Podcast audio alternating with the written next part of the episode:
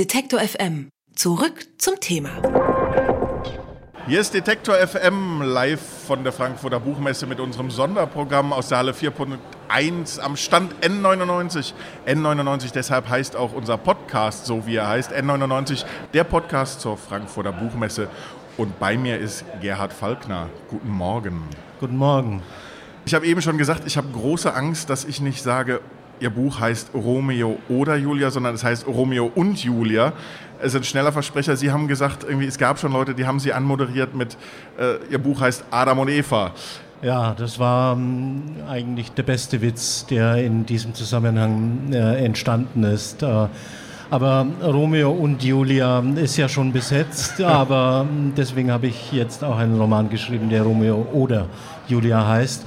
Und äh, vielleicht darf ich auch kurz das Oder erklären. Das ist ja meistens die nächste Frage. Es handelt sich nicht um ein rhetorisches Oder wie Fleisch oder Milch oder Bier Fisch oder, oder Katze? Fisch, Fisch, oder Katze, sondern es ist ein existenzielles oder existenzialistisches, Kierkegaardsches Oder. Es bedeutet entweder oder und auf die beiden Personen bezogen einer von beiden. Ich kenne Sie, oder nicht nur ich kenne Sie als Lyriker, der auch Prosa schreibt. Sie standen mit Ihrem Buch Apollokalypse, auch wieder ein Titel, wo man aufpassen muss, dass man ihn anständig ausspricht, ähm, sozusagen in, den, in der Liste des, des Deutschen Buchpreises dieses Jahr wieder. Das ist toll. Ich glaube, das, das, das, das freut einen im ersten Moment überwiegt es, dass man sich freut, sozusagen, weil die Aufmerksamkeit schon da ist, weil es vielleicht auch eine Würdigung ist? Es sitzen ja bekannte, namhafte Literaturkritiker in der Jury. Oder ist es dann am Ende doch so, dass man sagt, ach naja, mal, hm, jetzt habe ich zweimal und dann doch nicht? Also man ist so kurz davor, vielleicht wie andere, die sagen, oh, wann klingelt beim Nobelpreis endlich das Telefon? Was überwiegt da? Naja, das äh, Erstaunliche war ja, dass ich auf die Longlist zweimal in Folge, also in, in, im Abstand von einem Jahr gekommen bin mit beiden Romanen. Das hat es ja bisher noch nie gegeben. Ähm, und das ist natürlich schon, habe ich eigentlich schon als eine große Anerkennung empfunden, die ich allerdings nicht erwartet hatte. Muss ich wirklich ehrlich zugeben. Also Sie können damit leben, dass es dann vielleicht erst im nächsten Jahr klappt. Ich kann durchaus damit leben. Also auf die Shortlist gekommen zu sein dieses Jahr hat uns, also auch den Verlag und mich und äh, Freunde von mir äh, schon sehr begeistert. Bin schon sehr froh gewesen. Im Nachwort des Romans heißt es, der erste Teil basiert auf wahren Begebenheiten das müssen ja relativ seltsame Umstände sein, wenn jemand, also ich weiß natürlich nicht genau, was war es an den Begebenheiten, aber ich stelle mir vor, da, da, da, bricht jemand in mein Hotelzimmer ein, legt sich in meine Badewanne. Es ähm, ist, äh, wenn ich Sie unterbrechen darf, alles wahr. Also äh, viele Leute haben dann zum Beispiel die langen schwarzen Haare, die festgeklebt waren im Seifenschauen, für eine dichterische Freiheit gehalten, mit der ich den Einbruch noch ausgeschmückt habe. Ähm, nein, es, es, hat sich alles so zugetragen. Deswegen ist äh, das erste Buch, das Buch Innsbruck, eigentlich auch keine Literatur, sondern eine Reportage. Wann genau, also das ist Ihnen passiert und, und, und wann genau und wo ist das passiert? Das, war in, das war in einem großen Hotel in, in Tirol. Äh, da war ein, äh, ein Schriftstellerkongress, nenne ich das, war eigentlich ein Festival ähm, mit, mit auch vielen internationalen Gästen. Da ist in meinem Hotelzimmer eingebrochen worden. Und nachdem es nachdem nur sehr persönliche Dinge weggekommen sind, also Schlüssel und äh, Manuskriptbücher, ähm, hatte das auch so eine bestimmte Bedrohlichkeit äh, dann im Laufe der Zeit, die ich versucht habe dann literarisch aufzulösen, einfach um für mich selber äh, eine Erklärung zu finden, was da unter Umständen vorgefallen ist. Denn Schlüssel und äh, Manuskripte sind ja eigentlich ein Einbruchswerkzeug in die Intimität und die Persönlichkeit. Und so habe ich das auch empfunden. Während wenn mein Geld oder mein Notebook weggekommen wäre, dann hätte ich wahrscheinlich weniger Probleme damit gehabt. Bleibt ersetzbar. Wobei ich jetzt sagen würde, als Schriftsteller könnte ich mir vorstellen, die Schlüssel, ein Schloss kann man austauschen, aber wenn jetzt Notizen, wenn Manuskripte verschwinden und gut, in, in der heutigen Zeit der Reproduzierbarkeit, äh, wobei auch nicht alle, ich denke immer, alle müssten ja ein Backup haben, aber habe ich auch immer nicht. Also das heißt, es kann immer noch so existenzbedrohend sein. Man hat alles aufgeschrieben und plötzlich ist alles weg. Ja, genau so war das. Also ich äh, habe damals noch sehr viel auch handschriftlich erstmal entworfen, bevor ich in den Computer gegangen bin. Es gab also keine Backups und das äh, ganz Kuriose war ja, dass auch nie wieder irgendein Hinweis auf diesen Vorfall äh, geschehen ist. Und da waren ja in der Tasche waren ja auch ähm, zahlreiche Hinweise auf meinen Namen und meine Adressen.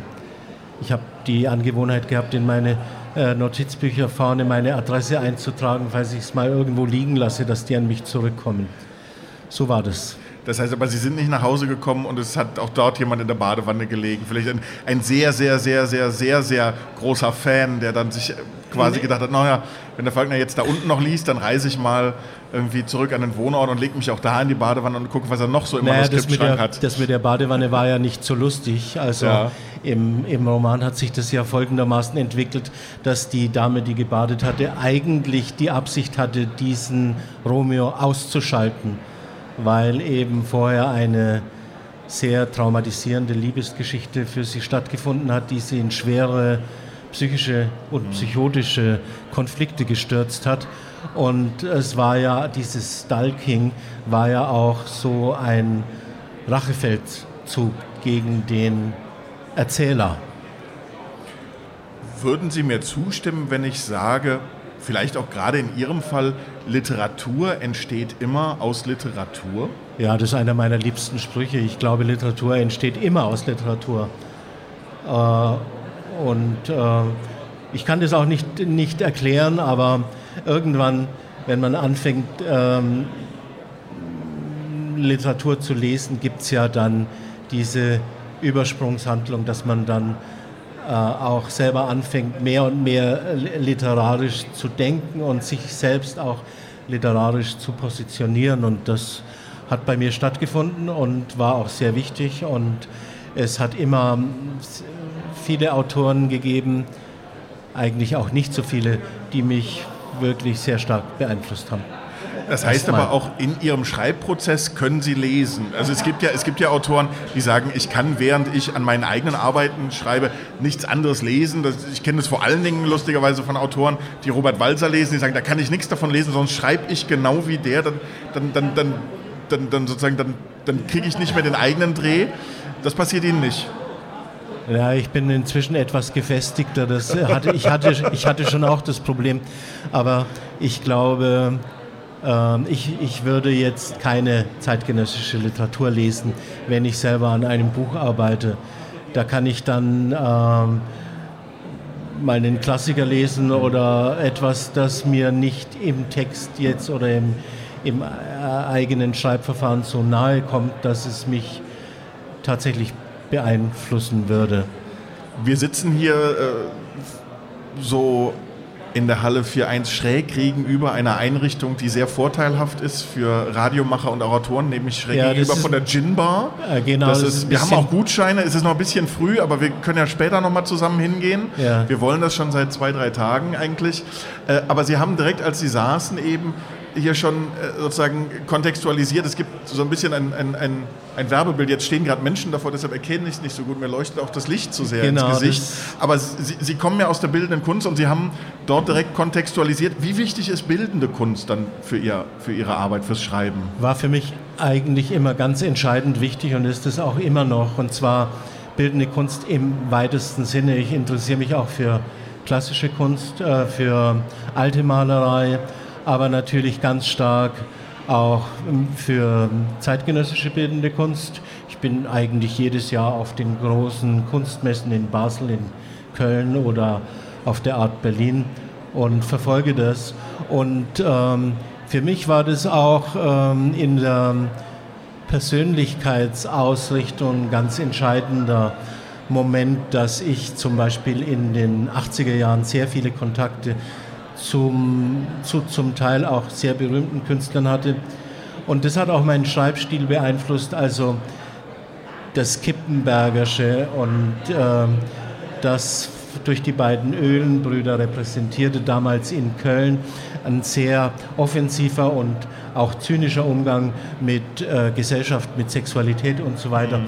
Hat äh, mich äh, beeinflusst äh, auch, und auch meinen Schreibstil beeinflusst und auch meine Betrachtungsweise. Es gibt immer Anekdoten aus den Verlagen, wenn man äh, sozusagen über das Verhältnis Autor und Verlag redet, äh, kommt man immer gerne so bei so äh, Buchmarktgesprächen manchmal aufs Cover zu sprechen und über sozusagen die Divergenzen, die Verlage und Autoren haben mit der Covergestaltung, mit ihrer Ader in das Künstlerische hinein. Sind Sie ein anstrengender Autor, wenn es ums Cover geht? Oder ich bin eher ein anstrengender Autor, manchmal, wenn es um die Inhalte geht. Aber das Cover habe ich mir angewöhnt. Äh, ich hatte einen großen Kampf mit einem Cover, das ich partout nicht haben wollte. Es war einer meiner besten Gedichtbände. Und äh, der Verlag wollte unbedingt vorne eine Languste abbilden. Und da habe ich gesagt, nee, das geht nicht. Das hat mit Langusten nichts zu tun, was in dem Buch steht. Und ich möchte das nicht. Und den Kampf habe ich dann auch bestanden. Also ich konnte es verhindern. Was gibt es stattdessen? Muscheln? Äh, nee, wir haben uns dann für einen abstrakten Umschlag entschieden. Und das war dann auch eine, eine, eine gute Entscheidung. Jetzt mit, mit dem Berlin Verlag äh, bin ich eigentlich sehr zufrieden mit den beiden Covers. Äh, sie haben äh, da in der Agentur so eine Maske entwickelt, dass man beide Bücher auch beide Romane, die jetzt im Berlin Verlag äh, sind, auch erkennbar zuordnen kann, also mir und dem Verlag. Und das ist ja schon mal eine gute Leistung. Man kann Romeo oder Julia, glaube ich, auch als Buch lesen, was vom Ende der Liebe erzählt.